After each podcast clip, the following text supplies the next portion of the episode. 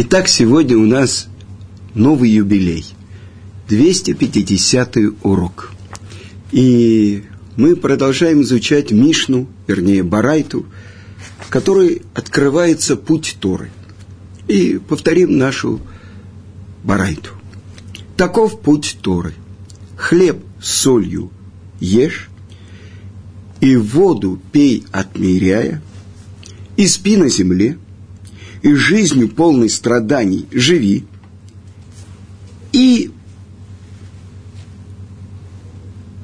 трудись над второй, и если ты так поступаешь, то счастлив ты и благо тебе, как сказано в 128-м псалме, счастлив ты в этом мире, и будет полное добро и благо тебе в будущем мире. И очень трудная тема.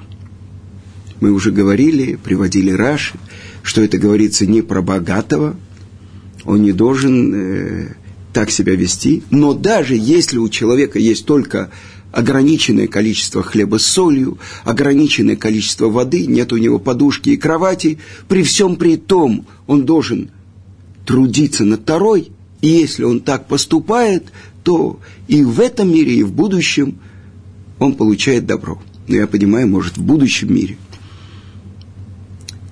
Но как же в этом? Это он счастлив – и мы должны понять очень важную вещь.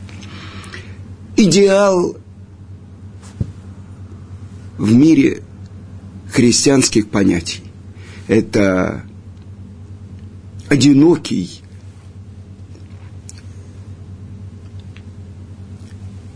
монах, который стоит на одной ноге на вершине какой-то скалы, который, на теле которого вериги – который э, как бы причиняет себе страдания. И вот этим он служит Творцу. Об этом говорит Тана. Мы понимаем? А давайте посмотрим, какой идеал еврейского представления. Человек, у которого есть семья, а не как этот монах. Человек, который живет наполненной жизнью. Радостный человек, а не печальный. Но, казалось бы, то, что написано в нашей Барайте, это очень похоже на христианское представление. Так вот, то, что мы должны с вами понять. Как бы он даже не однофамилец. О чем идет речь? Мы уже говорили, что несколько комментаторов объясняют, что это как бы повеление, что вот так пей, так ешь, так спи, и но на второй трудись. И мы говорили, что вот это условие получения Тора. И сейчас я хочу вам привести то, что говорит Гаон из Вильна. С чего начинается, мы говорим, путь Торы. С чего начинается изучение Торы? Чтобы принял на себя человек жить даже трудно – если ради Торы ему нужно даже ограничивать себя, то есть материальная жизнь и наслаждение этого мира он должен отодвинуть, чтобы постичь путь Торы. И это то, что учит Тана. Это путь Торы. Чтобы прийти к Торе, человек должен быть готов даже есть хлеб с солью. Но сказано «меушар», «ашрейка», то есть счастлив ты не в мире этом и в мире будущем. Но человек, у которого нету еды, э, у него и мозги могут плохо работать и так далее. Как же это объяснить? Как же это перевести в понятные, понятные вещи, простые вещи. И я хочу привести вам то, что говорят наши мудрецы. Весь мир, говорит Творец, получает пропитание благодаря Раби Ханина Бендоса. Раби Ханина Бни, говорит Творец, ради моего сына Ханины. весь мир. А ему достаточно для себя пригоршни рожкового дерева от субботы до субботы. Вы понимаете, я в жизни видел одного счастливого человека. Ну, может быть, еще одного. Это мой учитель Равыцкак Зильбер. Мне рассказывали, он пришел в одну семью в Ташкенте на субботу. Там был только хозяин дома, жена уехала, и тут же Равыцкак сказал, вы не беспокойтесь, мне еды не нужно, у меня все есть для субботы. А Михае, то есть, а, наслаждение. Что у него было? Пол буханки черного хлеба и банка консервов бычков в томате. Самые дешевые, 30 копеек стоили. И что же он такой Амихай счастливый? Ему достаточно. Раби Ханина бен Доса достаточно. Вы понимаете? Это не значит, что человек должен стоять и поставить палец и ударить себя молотком по пальцу, чтобы ему было плохо, чтобы было страдание. Здесь какой-то другой принцип заключен. Я хочу вам сказать, что это то, что учат наши мудрецы в трактате Брахот. Самые важные вещи в мире. Ну, что мы скажем? Это то, что учат наши мудрецы.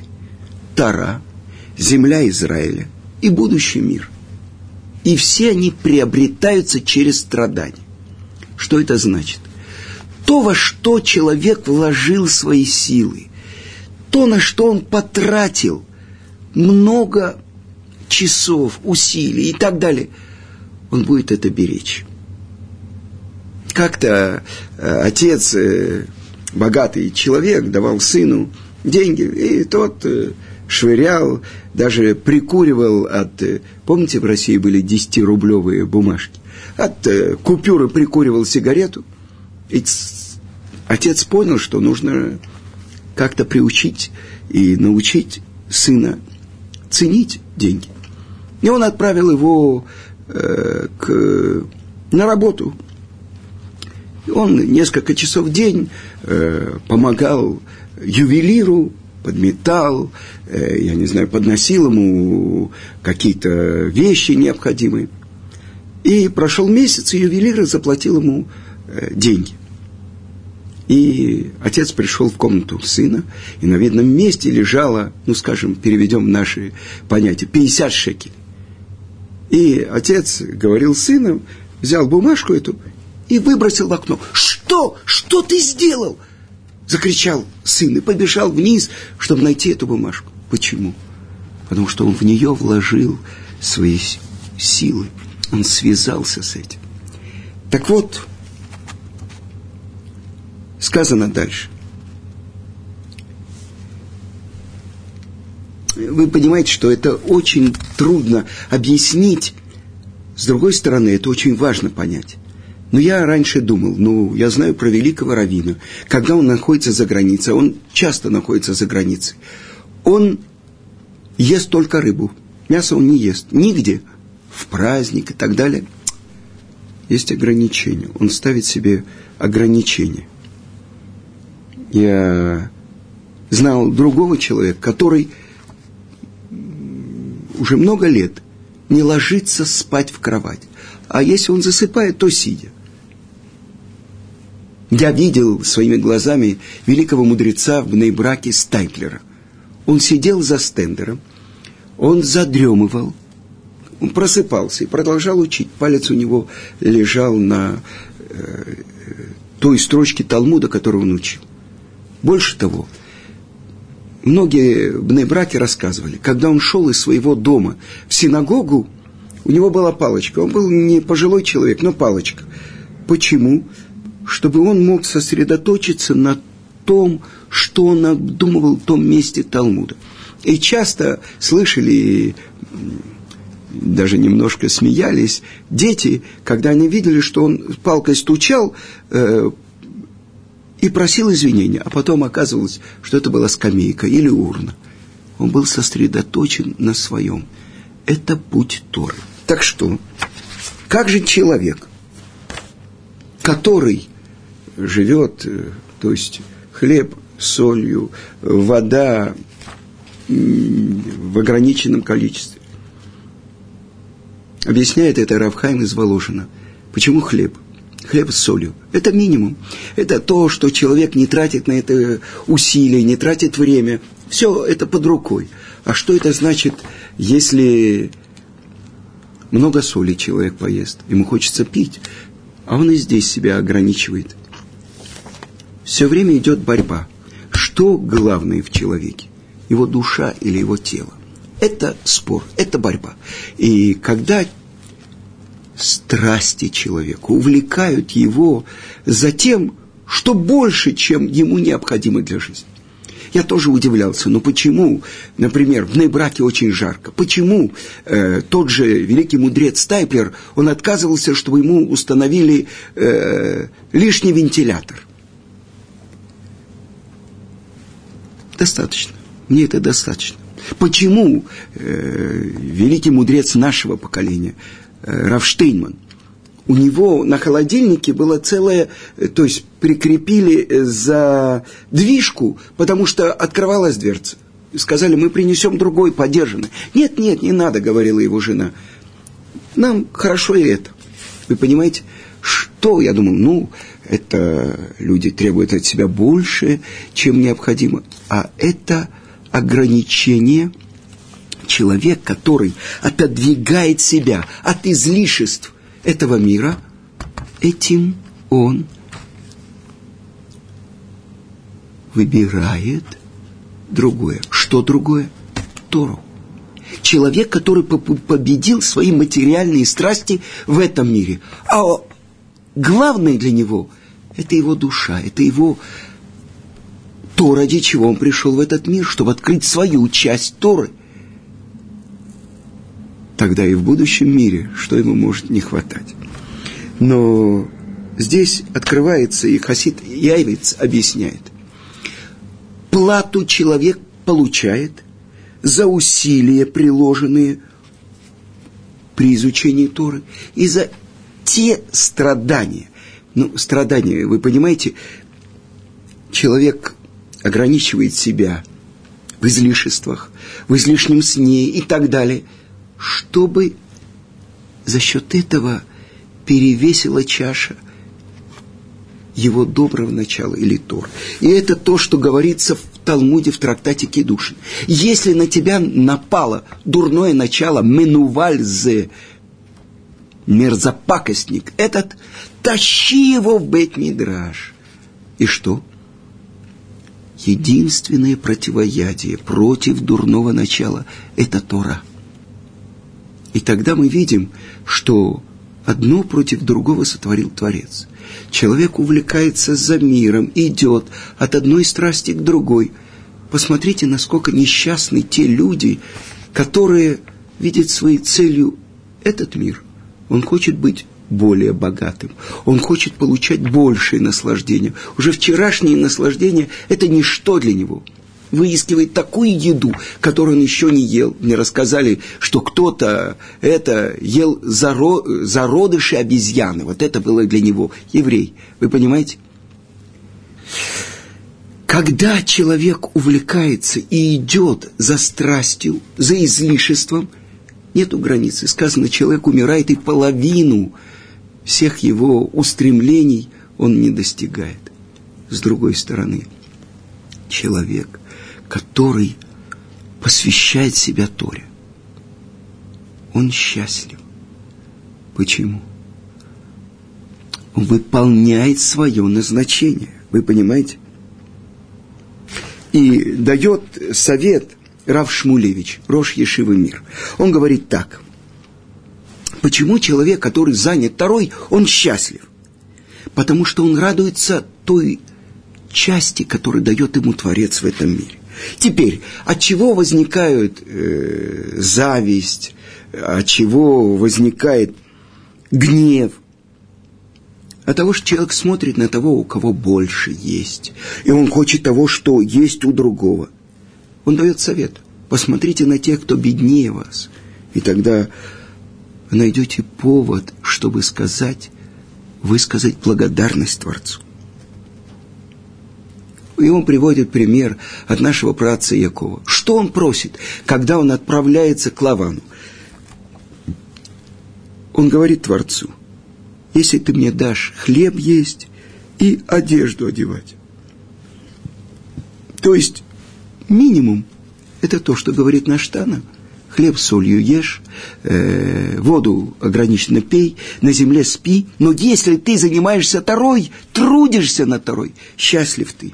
Продолжает Раби, Рав Хайм Шмулевич и говорит, что говорит своим сыновьям Яков, когда посылает их в Египет за едой. Купите нам немножко еды. Только немножко. Только то, что необходимо для жизни. Но продолжим. Я хочу вам привести пример. Рош Ешивы Мир, который совсем недавно умер, равносен Цви Финкель. У него был Паркинсон. То есть это болезнь, он не принимал лекарства, чтобы не затумить свой разум, но я был на одном его уроке, когда ему приходилось большие усилия прикладывать, чтобы руки его не двигались в разные стороны, чтобы высказать то, что он хотел сказать. Это все время была борьба. И он расширил количество зданий Ешивы, мир. Э, когда он стал Рош Ешива, многие недоумевали. Ну, э, конечно, это очень большой еврейский мудрец, но есть более э, важные мудрецы, чем он, и так далее – но то, что он сделал, на глазах Ешива увеличилось, можно сказать, десятикратно. И вот мне рассказали случай, тем более, что я познакомился с этим богатым евреем из Америки, приехал к нему равносан Цви Финкель и сказал, что мне нужны деньги для того, чтобы построить новое здание Ишива. Он говорит, достаточно, я уже много тебе денег дал, этот богатый еврей из Америки – сколько есть, столько есть. Почему я должен тебе давать? И тогда Равнусен Цви сказал ему, скажи, ты любишь деньги? Он сказал, да. Ты хочешь, чтобы у тебя было больше денег? Он сказал, да. Ты получаешь наслаждение от того, что у тебя увеличивается твой капитал? Да. Так вот, я люблю Тору. Я хочу, чтобы она увеличилась. И я беру тебя своим компаньоном – и этот еврей богатый выписал ему чек, и построено было особенное большое здание э, Ешивы Мир, это то, что называется Ешива Брахтельд, и там учится одна из самых тоже серьезных ешив, куда очень большой конкурс. Этот еврей сам на него это тоже очень повлияло, и он установил себе особенное время изучения Торы, и он прошел все шесть разделов Мишнайот, и это человек, который каждый день учит Тору. Вы понимаете, о чем здесь идет речь? Как Тора увеличивается в мире. И это то, что я слышал от большого еврейского мудреца, от Равмойши Соловейчика. Цель наша – увеличить Тору в мире. То есть каждый из нас, у него своя задача – открыть свою часть в Торе. Но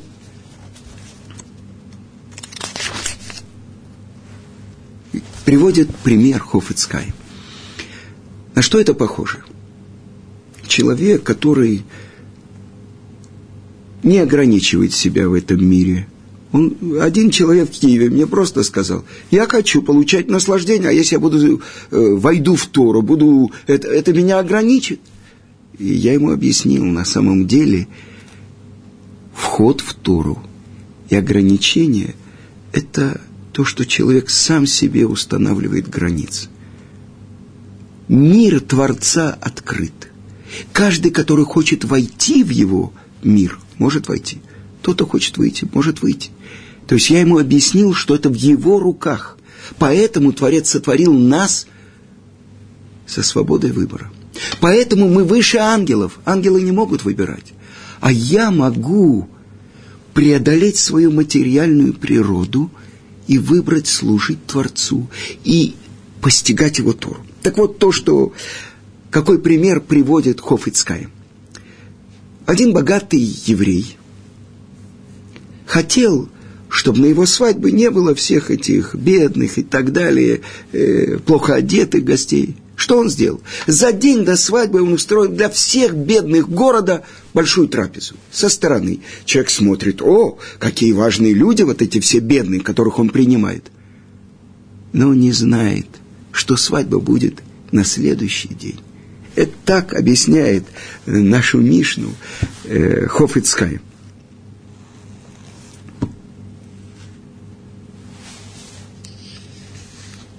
Я хочу вам привести то, что написано в трактате Тамид Вавилонского Талмуда.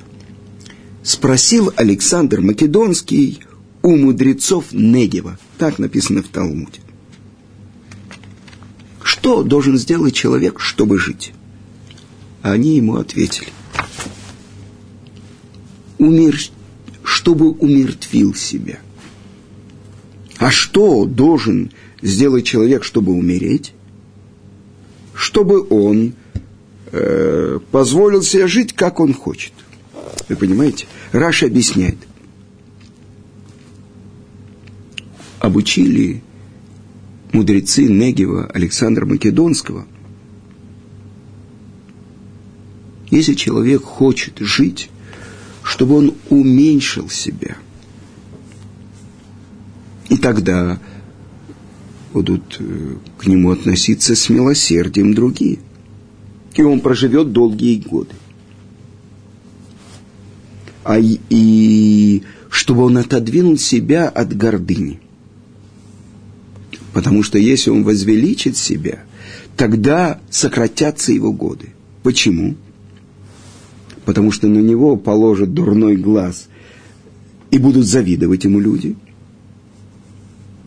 И так объясняет это подобное тому, что сказано в Талмуде, основатель хасидизма Бальшем Тов. Какой совет он дает человеку? Принимай все то, что тебе посылает Творец, с любовью тогда будет тебе хорошо и в этом мире, и в будущем. И это то, что учит нас Тана в этой барайте. Это путь Торы. То есть отодвинь себя от всех соблазнов, от всех излишеств этого мира. И тогда тебе будет хорошо и в этом мире, и в будущем. Откуда доказательства? Вы знаете, что колено Леви не получило части в земле Израиля. распределена была вся земля Израиля на 12 колен, потому что от Йосефа это Ифраим и Минаш получили два надела. Так он бедный, бедный Леви, он же не получает ничего. И сказано в Торе, они на колоту, говорит Творец, я его часть, я его участь. Тогда посмотрите, что происходит. Каждый из колен Израиля получил одну двенадцатую часть. А сколько получает Левий? Это то, что сказано. Сказано, что святые плоды земли Израиля должно быть особенное отделение от них. Первые два процента трумагдола дается коину. Коинам. Колену коинам. Ну, семейству коинов. Следующее – маасер. Отделение десятины от того, что осталось от урожая, кому дают левитам. А в чем цель колена Леви. Они должны передавать Тору в еврейском народе. И Рамбам в конце законов о Шмите и Овеле говорит так. И не только колено Леви, но каждый из пришедших в этот мир может добровольно присоединиться к колену Леви. Что значит из пришедших в этот мир – вы понимаете, он не сказано, каждый из еврейского народа. Даже не еврей, который войдет в еврейский народ, приблизится, и через него тоже будет передаваться Тара в еврейском народе. И это колено Леви, у него это назначение. Я хочу привести вам пример э, из Талмуда, что один нееврей купил корову у еврея. И вот он пахал на ней, доил ее, все хорошо, но наступила суббота. Как он ее палкой не бил, не выгонял, она не выходила на работу. И он пошел к еврею и сказал, что ты мне это продал, это какая-то ледащая корова, ничего невозможно сделать. Спросил его еврей, скажи, а шесть дней она работала? Шесть дней работал. А когда она не работала? В субботу? В субботу. Ага, я понял. И он подошел к корове, что-то пошептал ей, и она пошла за этим неевреем. Нееврей сказал, не-не-не-не-не, здесь колдовство, я так ее не возьму, скажи, что ты ей сказал. Я наклонился к уху этой коровы и сказал ей, что когда она была моей коровой, я обязан соблюдать субботу, выделить этот день. И мне запрещено, что мое животное работало в субботу. Но сейчас я продал ее тебе, ты не еврей, ты не обязан исполнять субботу, поэтому она имеет право работать в субботу. Теперь она будет работать у тебя все семь дней. И так задели эти слова этого нееврея, что он сказал, эта корова понимает, шесть дней она работала, а седьмой не работала – а я человек, не понимаю. Я не обязан, я не еврей. Но если эти законы проецируются также на животное, то я хочу узнать, что это за законы. Это явно они даны от того, кто сотворил весь этот мир. И он пошел, начал учиться, принял еврейство и стал великим еврейским мудрецом. Раби Йоханан бен Торта, то есть Раби Йоханан сын коровы. И больше того, когда Раби Акива сказал нес оружие вслед за Баркохбой и сказал, вот, взошла звезда, и это потенциальный Машех. Что ему сказал Раби Йоханан бен Торта? Акива, когда трава вырастет из твоих ладоней, и тогда он еще не придет. Вы понимаете, какого величия достиг этот нееврей, который присоединился к еврейскому народу и стал тем, через кого передается Тара в еврейском народе. И это то, что сказано. Есть корона священничества, это корона, которую взял Аарон и его потомки. Есть корона царского рода, это то, что взял Давид и его потомки. А есть корона Торы, которая выше этих двух корон. Каждый, который хочет, может подойти и взять ее. И вы понимаете, о чем мы говорим? Мы говорим о ключе к миру. Потому что ради того, чтобы раскрылась слава Творца в мире, был сотворен наш мир. А в чем самая большая слава Творца? Это его божественная Тора, которая дана была нашему народу. И у каждого из нас есть своя часть этой Торы. Представьте себе, если каждый из нас занят только вот этим, тем, что он гранит этот алмаз и превращает его в бриллиант. Куда идут бриллианты, которые мы шлифуем? Они украшают корону царя. Какого царя? Царя всех царей. И это то, что сказано конце трактата Кидуш, Йома, извините, Йома. И говорит Творец, счастлив ты, народ Израиля. Перед кем ты очищаешься и кто очищает тебя? Миква Исраэль, Ашем. То есть очищающий бассейн. Это Творец. Он каждого из нас в нашем поколении берет, достает из того болота, в котором мы находимся, очищает нас. И вот в этот момент наступает наш выбор.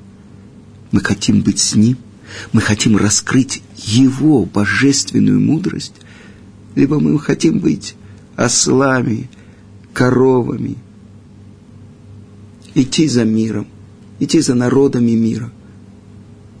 В конце субботы мы говорим, благословен ты, Творец, который разделил между шестью днями творения и субботы, между нашим народом и всеми другими народами, между святым и будничным.